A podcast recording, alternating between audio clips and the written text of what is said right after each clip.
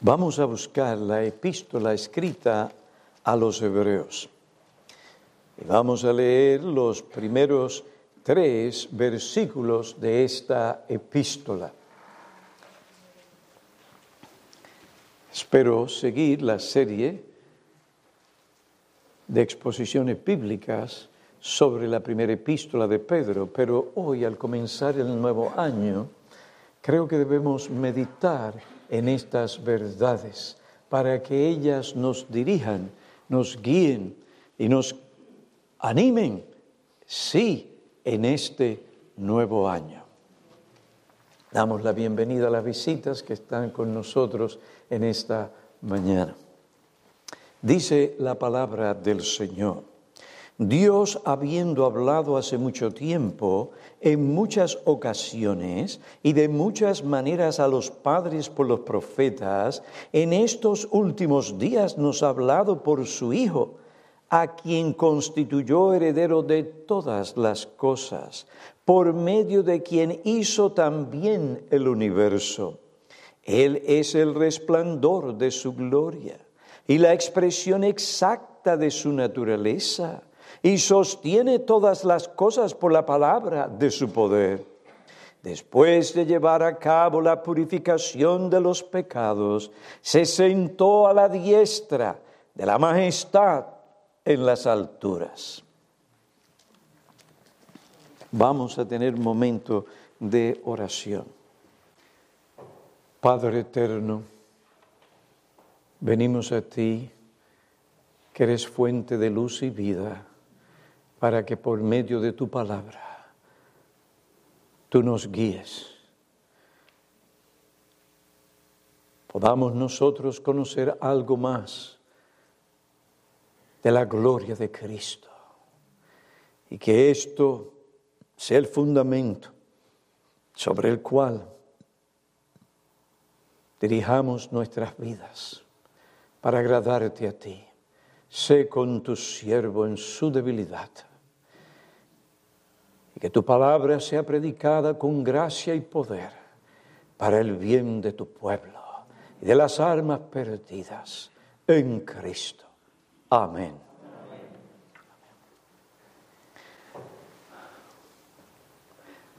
Al comienzo de un nuevo año, nos urge meditar sobre la supremacía de Cristo. Este tema nos lleva a esas verdades y realidades que nos prepararán para afrontar piadosamente los retos, las pruebas, los padecimientos, las eventualidades o imprevistos que la providencia divina traerá, sí, en este nuevo año.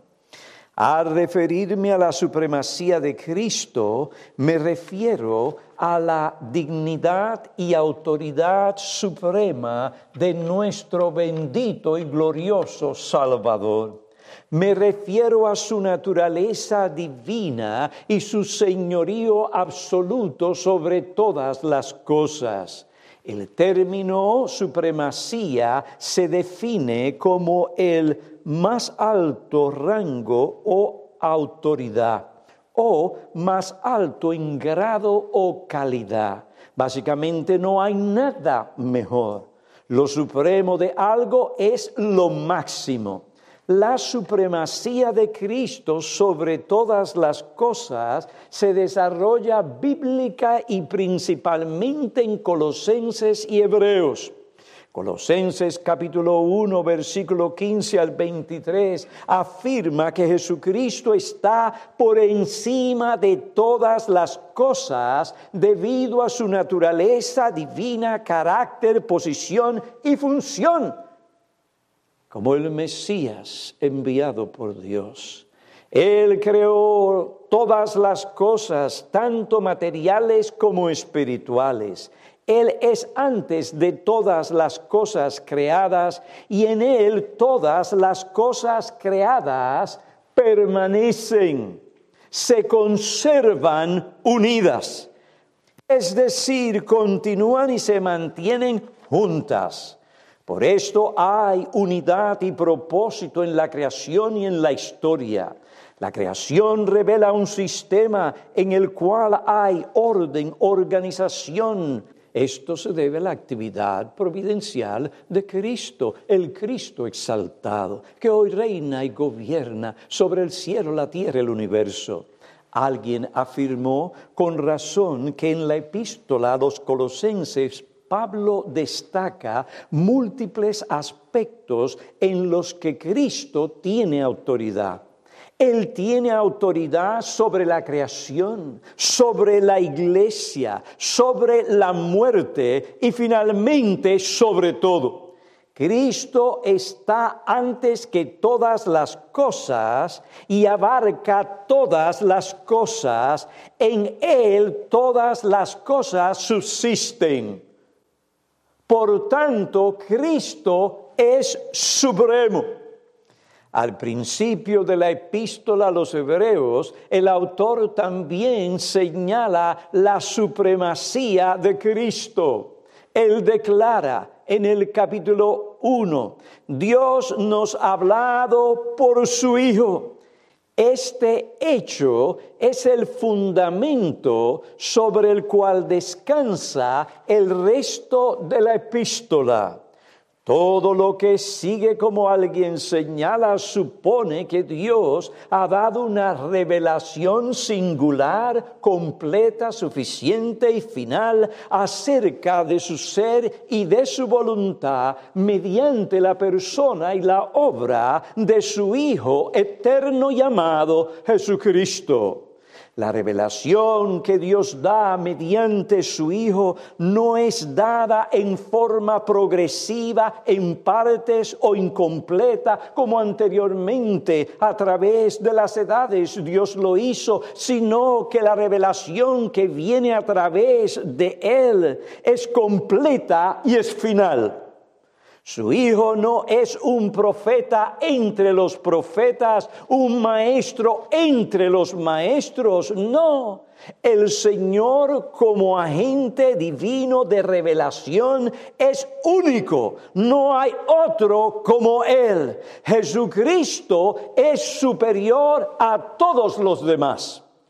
El Hijo en sí mismo es la revelación personal de la imagen de la sustancia de Dios, Hebreos 1, versículo 3. De manera que el mismo Hijo es el mensaje. Como mensajero, Él es superior a Moisés y a los demás profetas. No hay quien pueda revelar a Dios y la voluntad de Él como el Hijo. Esto se debe a que a que ningún otro ser es igual a Cristo en dignidad, sustancia, conocimiento y gloria. Más allá de la revelación que Dios nos da mediante la persona y obra de Cristo, Dios no dirá más nada. Y nada más debe esperarse. Habiendo hablado de esta manera, Ahora dice la epístola, Dios nos ha hablado a través de su último mensajero, pues Él es el fundamento de todo y el que puede declarar y revelar a Dios y la voluntad de Dios para con su pueblo, como ningún otro puede hacer, solo Él. Fue por medio de Él que Dios el Padre creó el universo y todas las cosas. Él es el Hijo y como Hijo Él es el resplandor de su gloria, la expresión exacta de su naturaleza, el autor. De Hebreos en el capítulo 1 menciona ciertas cosas que muestran la supremacía de Cristo. ¿Quién es Él? Cristo es el heredero de todas las cosas. Fue por medio de Él que Dios el Padre creó el universo. El Hijo es el resplandor de su gloria, la expresión exacta de su naturaleza. Todo lo que es Dios el Padre, en lo que tiene que ver con lo que Él es como Dios. Exactamente eso es Cristo. Por consiguiente, es correcto una realidad lo que dice el que escribe esta epístola. Cristo como tal sostiene todas las cosas por la palabra de su poder. Él llevó a cabo la purificación de los pecados y lo hizo de tal manera que no hay que añadir nada a lo que él hizo para que un hombre perdido en su miseria y su pecado sea salvo. Y lo hizo de tal manera y agradó al Padre hasta lo sumo, que no había más nada que hacer. Por esta razón, cuando Él llega al cielo, ¿qué Él hace? Dice, se sentó. No hay más nada que hacer. En lo que respecta a la salvación de los hombres, en lo que respecta, es decir, a la purificación o al sacrificio necesario para el perdón de pecados. Él está sentado a la diestra de la majestad en las alturas. Con razón Dios el Padre desde el cielo dijo, en vista de todo lo que ya yo he mencionado, este es mi Hijo amado, en quien me he complacido a Él oír. Y esto sigue siendo una realidad y un mandato para todos nosotros. Mateo 17, 5. Una de las cosas que Jesús dijo a sus discípulos en ese entonces es que ellos debían escuchar sus palabras. Jesús le dijo a sus discípulos y ellos debían oír lo que Él les dijo. ¿Y qué les dijo?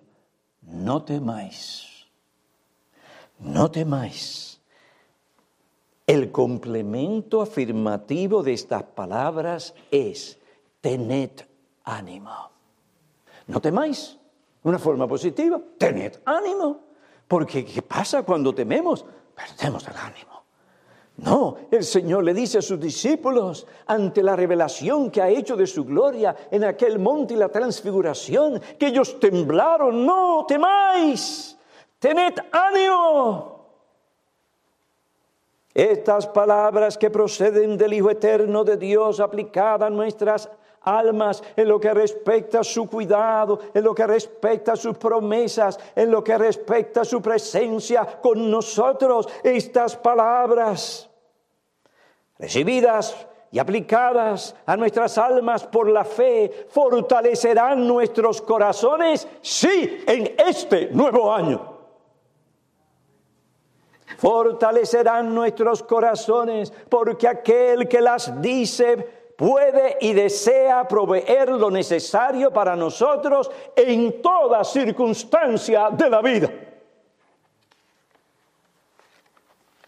Aquel que sostiene todas las cosas y que las dirige según su propósito eterno es aquel que nos dice, no se turbe vuestro corazón ni tenga miedo, más bien tened ánimo. También nos dice, por nada estéis afanosos, antes bien ente antes bien en todo mediante oración y súplica, con acción de gracias, sean dadas a conocer vuestras peticiones delante de Dios. Y qué cosa tan bendita y maravillosa experimenta un hijo de Dios que por la fe Oye Cristo y la paz de Dios que sobrepasa todo entendimiento guardará vuestros corazones y vuestras mentes en Cristo Jesús. Hermanos, nuestros corazones, nuestras mentes, es decir, nuestros pensamientos, muchas veces nuestros pensamientos vienen por aquí, por allá, y ¿qué hacen? Nos alarman o causan tristeza o traen temor, ansiedad. El Señor dice, tranquilos. El Señor dice, no estéis afanosos. Haz lo que tú tienes que hacer. Humíllate, ora. Nuestras armas no son las armas carnales de los hombres, sino oración, súplica. Humillaos pues bajo la poderosa mano de Dios para que Él os exalte a su debido tiempo, es decir, humíllate. Echando toda vuestra ansiedad sobre Él, porque Él en verdad, real, tiene cuidado de vosotros. Por eso es que estamos aquí hoy. En este nuevo año, a la luz de estas palabras y promesas, no tenemos que sentirnos perdidos, ni desorientados, ni confundidos, ni desamparados, como muchos hoy se encuentran en nuestra nación. Vaya y lea las noticias. Esto no me lo inventé yo. La gente está sumamente preocupada, confundida, temerosa. Aquel ídolo que tenían, que se llama gobierno, les ha dicho, no puedo hacer nada en contra de Micron.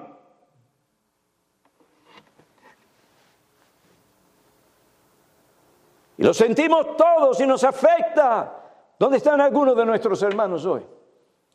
Algunos han venido en contacto con, por eso no pueden salir de su casa. Otros están enfermos. Hay dos estados de nuestra nación, la Florida y Nueva York no se queda atrás. Y por ahí le sigue New Jersey. Y así, así, así.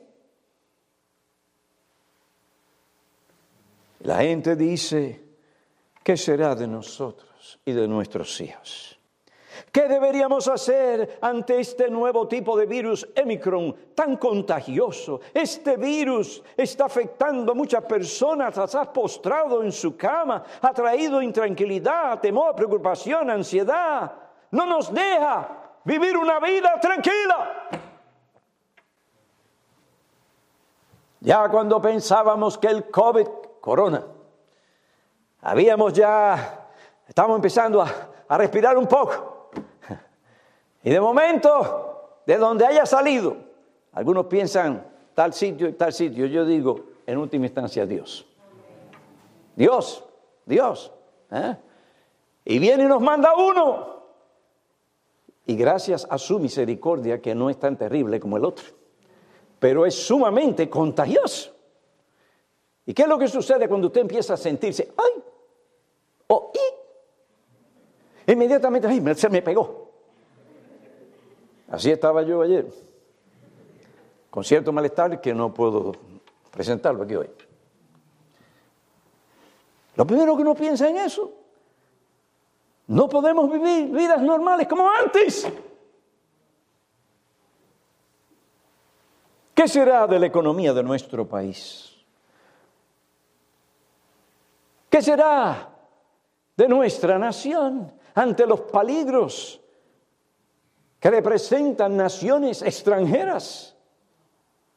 Y una gran debilidad, sí, en nuestro gobierno. ¿Cómo deberíamos afrontar los problemas de la sociedad? La escasez. Usted no ha ido a la tienda últimamente cuando quiere buscar. No tenemos. Y vuelve otro sitio, tampoco tenemos.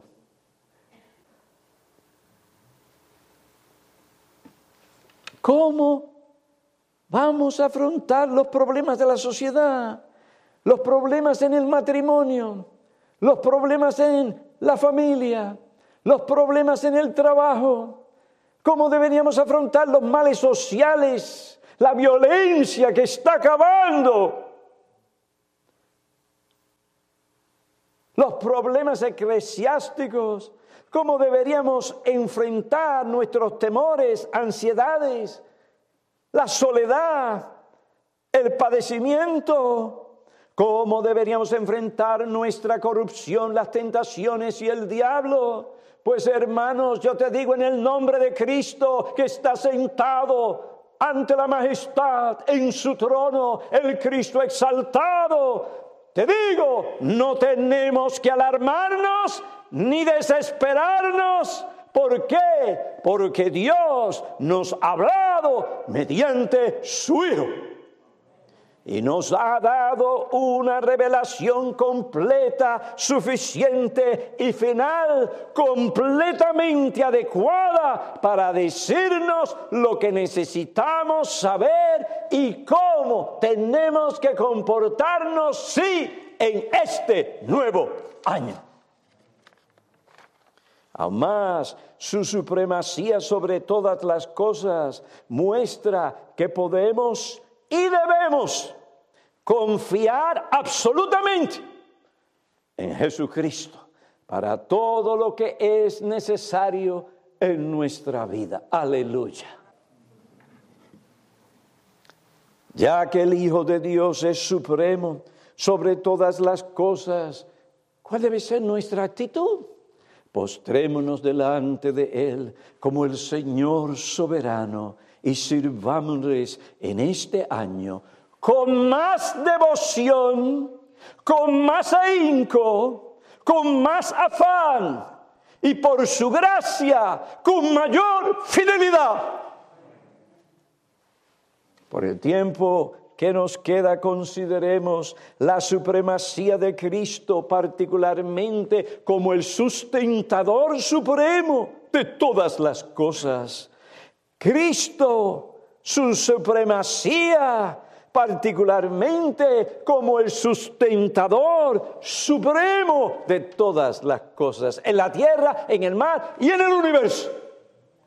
El versículo 3 del capítulo 1 de Hebreos afirma que el Hijo de Dios sostiene todas las cosas por la palabra de su poder. Y no es que está como el hombre que tiene un globo sobre sus hombros ahí.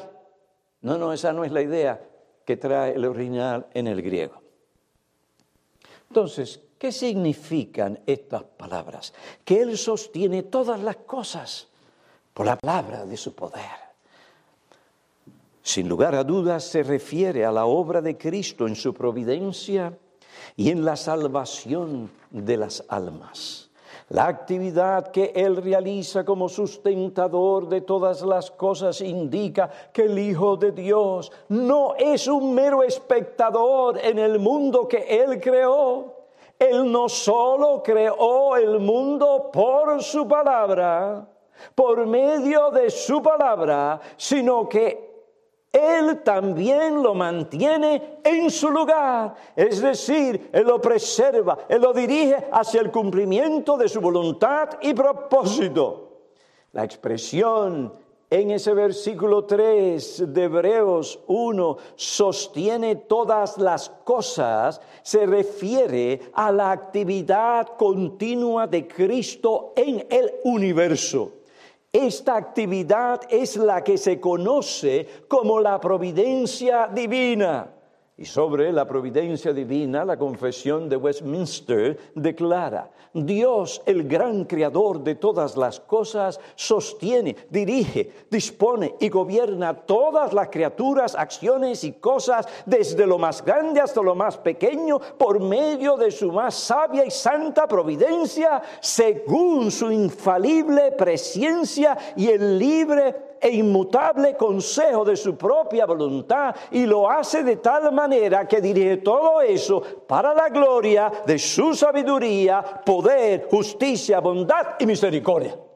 Hermanos, cuando nosotros somos enfrentados o cuando nosotros miramos estas verdades, hermanos, dejemos que esto afecte nuestra mente y nuestros pensamientos. Esto no es cualquier cosa, esto no es cualquier ser. Es algo que va más allá de nuestra capacidad. El dominio absoluto de todo, hasta del pez más pequeño en el mar.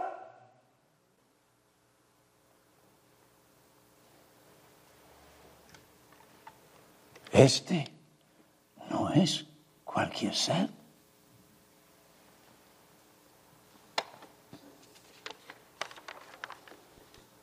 Ahora bien dice Él sostiene. El término griego feron, que se traduce en el versículo 3, sostiene, significa sostener, mantener, llevar, guiar, controlar y gobernar. Como enseña también Colosenses 1.17, Cristo está continuamente sosteniendo, manteniendo junto todas las cosas. Oiga bien, si Él dejara de hacerlo, el universo se desintegraría. Es su poder que mantiene todo en su lugar y unido para que no haya caos o deje de existir. Sin su poder esto es imposible.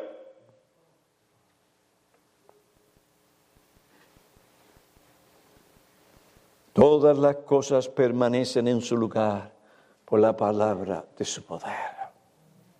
Ahora el término fero implica también movimiento y progreso hacia un fin.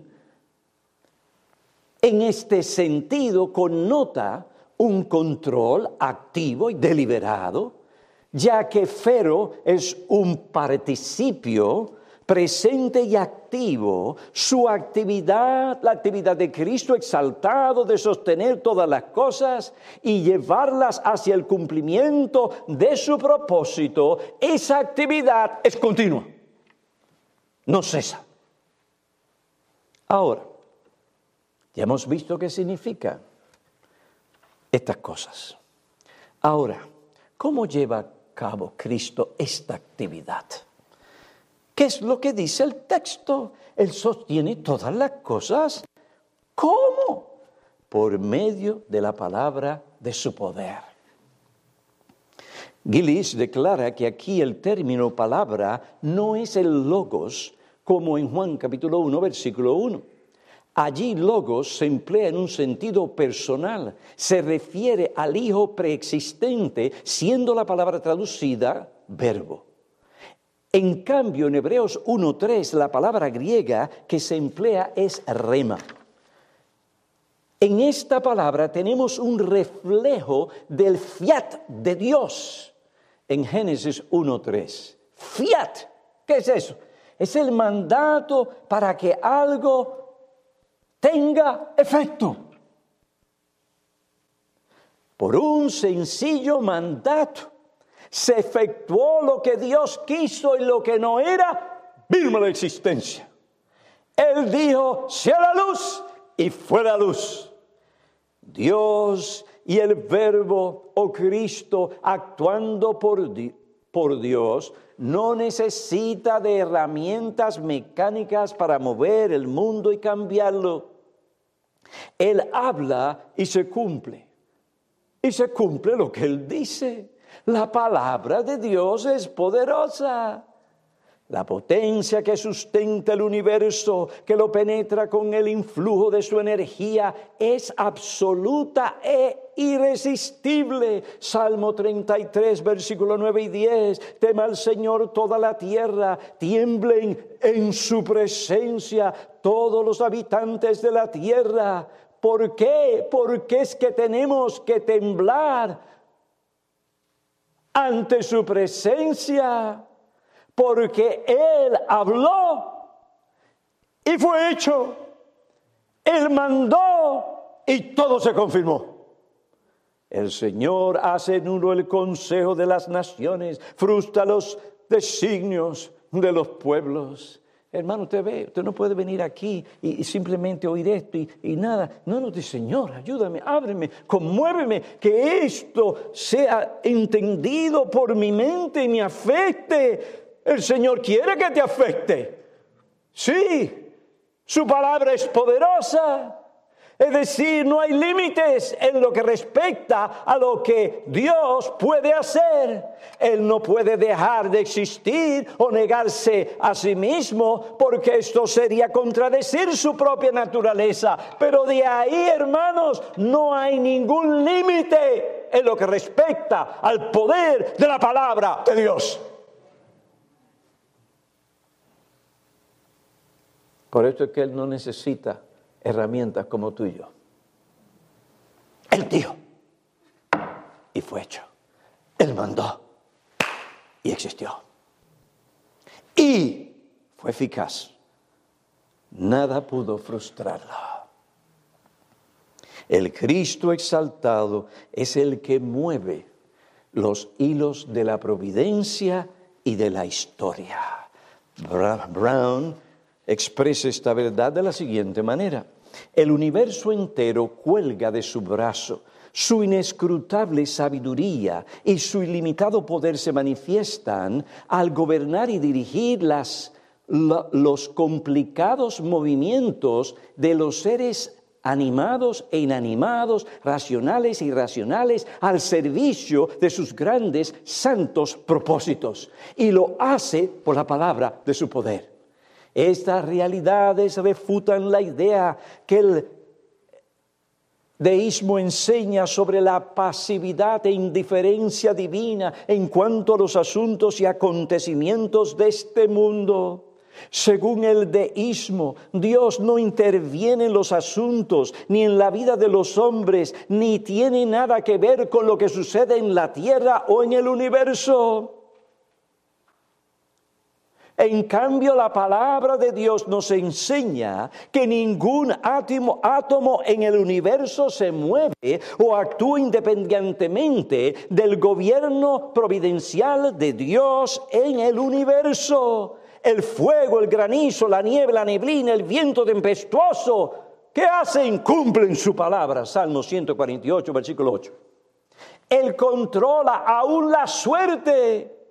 Proverbios 3, 16, 33, la suerte, es decir, lo que se tira, se echa en el regazo, mas del Señor viene toda decisión. El Señor determina el engrandecimiento de las naciones o las destruye. Él las levanta o las dispersa. Job 12, versículo 23. Él determina de antemano el número de días que vivimos. Salmo 139 y 16.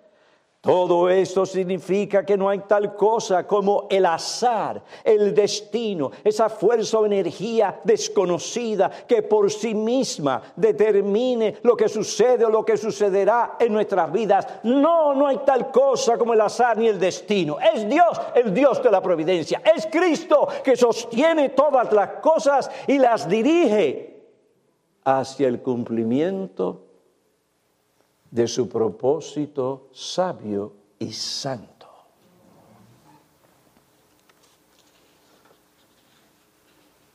Nuestra vida en este nuevo año, al principio del nuevo año, está donde siempre ha estado, en las manos del Cristo.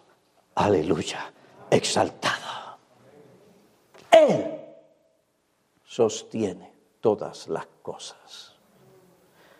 Dependemos enteramente de la voluntad de Él y de su poder.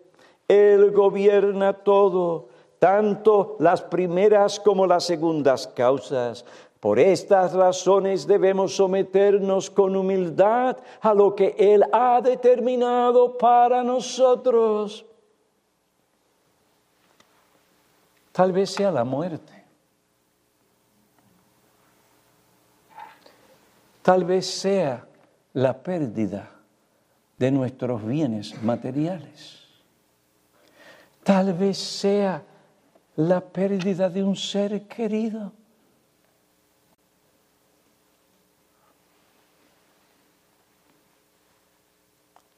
Debemos recibir todas las cosas como aquellas que en última instancia proceden de Él, teniendo en cuenta que todo fue determinado de una u otra manera. ¿Para qué? Para nuestro bien. No te dé convencer por el diablo. Lo que viene a tu vida, sea lo que sea, óyeme bien.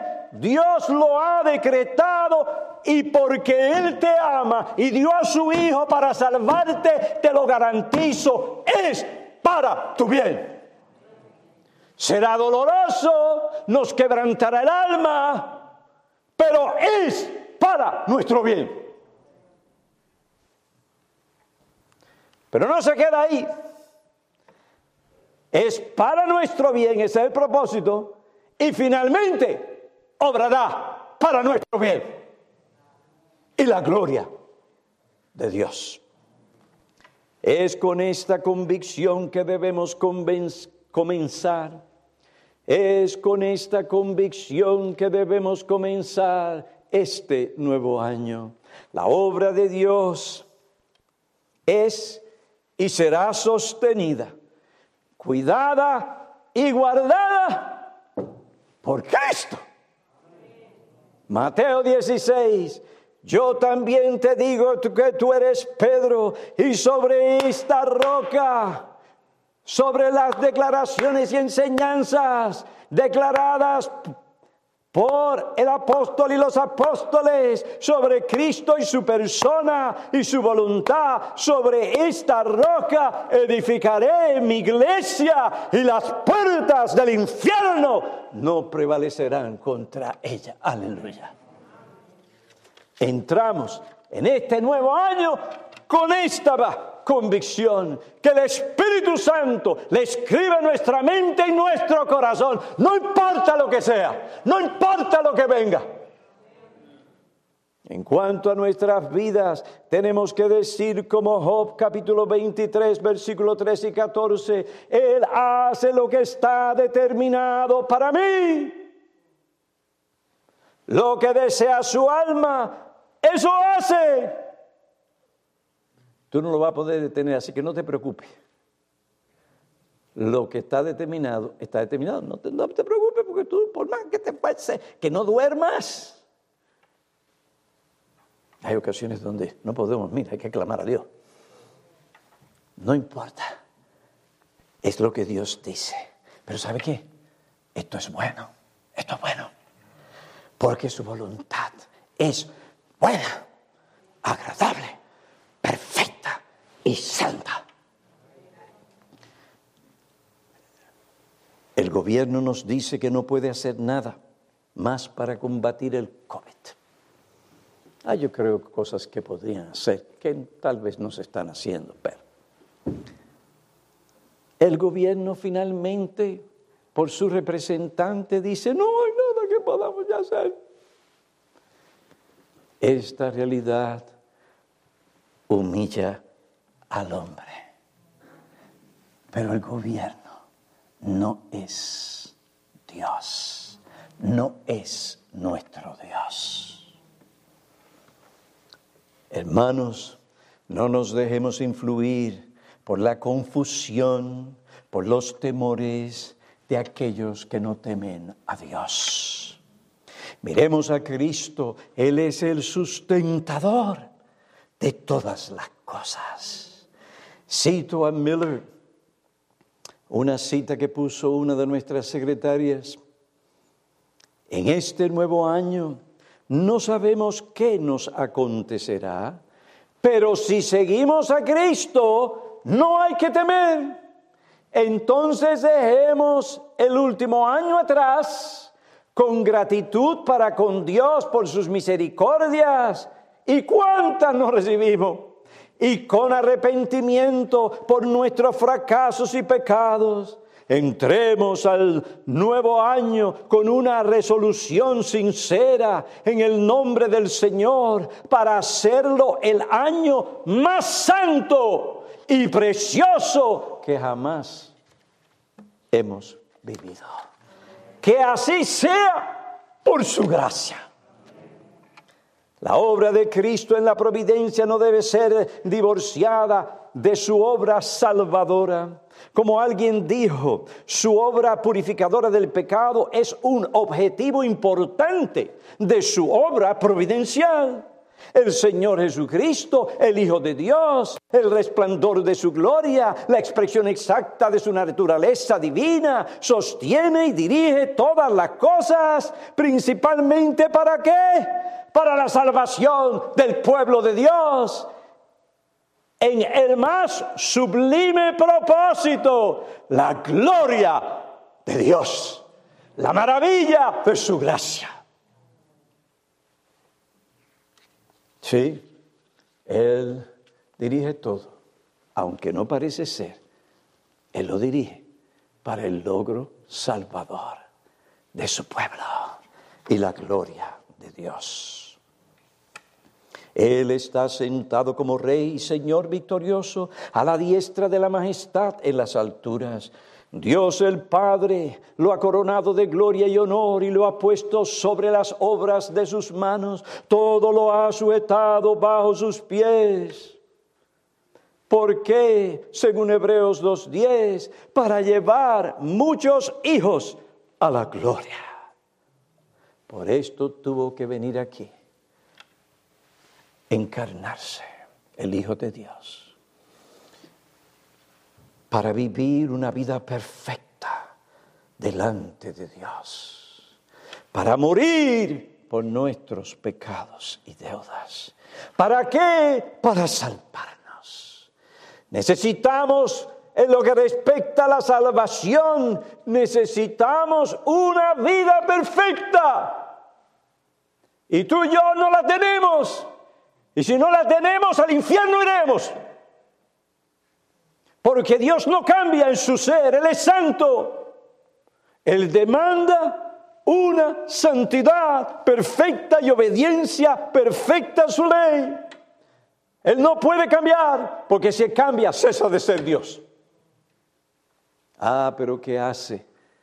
¿Cuánto el amor de Dios por nosotros? Óigame bien, Él envía lo más precioso a su Hijo para que su Hijo se encarne, para que su Hijo viva una vida de obediencia perfecta y la pusiera a nuestra cuenta en el banco celestial.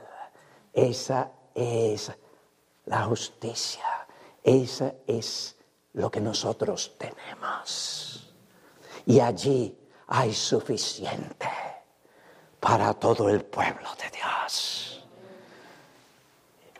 Seamos justificados no por las obras de la ley, porque ningún ser humano ha de ser justificado, declarado inocente delante o aceptado delante de Dios o justo delante de Dios por sus méritos o sus obras. No, porque toda obra nuestra no reúne los requisitos completos y perfectos y exhaustivos de Dios. Ah, pero qué cosa maravillosa. Cristo, Cristo logró todo esto a nuestro favor. Mi amigo, tú no conoces a Cristo. A tú que no conoces a Cristo, hoy puedes conocerlo. Ese Cristo que he descrito es el Cristo que puede salvarte. Cree en Él, búscalo. Lee las escrituras. La fe viene por el oír y el oír de la palabra de Dios. Y por la fe recibirás ese Cristo, verás ese Cristo exaltado, verás lo que no puedes ver hoy, la belleza, la gloria divina de Cristo, su autoridad, su supremacía y que Él sostiene todo. Tus ojos se abrirán y verás que en Él y solamente en Él tu alma puede alcanzar salvación, vida eterna y gloria.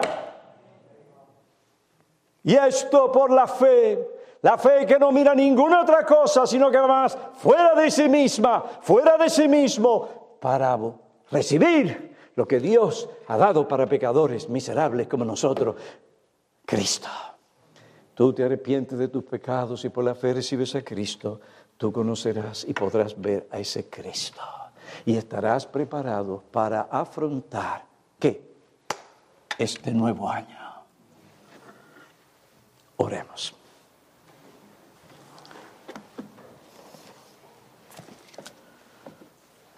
Oh Padre, te alabamos y te damos gracias porque tú nos has dado hoy tu palabra. Tu Hijo es aquel que dirige la iglesia, no nosotros. Tú nos has dado comida para sostenernos hoy y el resto de este año. Te suplicamos que tu palabra, mientras continúa siendo nuestra meditación por el resto de este año, anime nuestros corazones, ilumine nuestros corazones, restaure nuestros corazones y nos lleve a vivir para ti. Oh, que en este año podamos ver almas venir a Cristo, ver el poder de aquel que sostiene todas las cosas por medio de su palabra. Te suplicamos que guardes a nuestros hermanos, nuestros amigos, las visitas, que ellos conozcan de tu bendición en esta mañana y que así por medio de el ministerio del Cristo exaltado, obrando por su palabra y espíritu, reciban todo aquello que necesitan para glorificarte a ti en este nuevo año.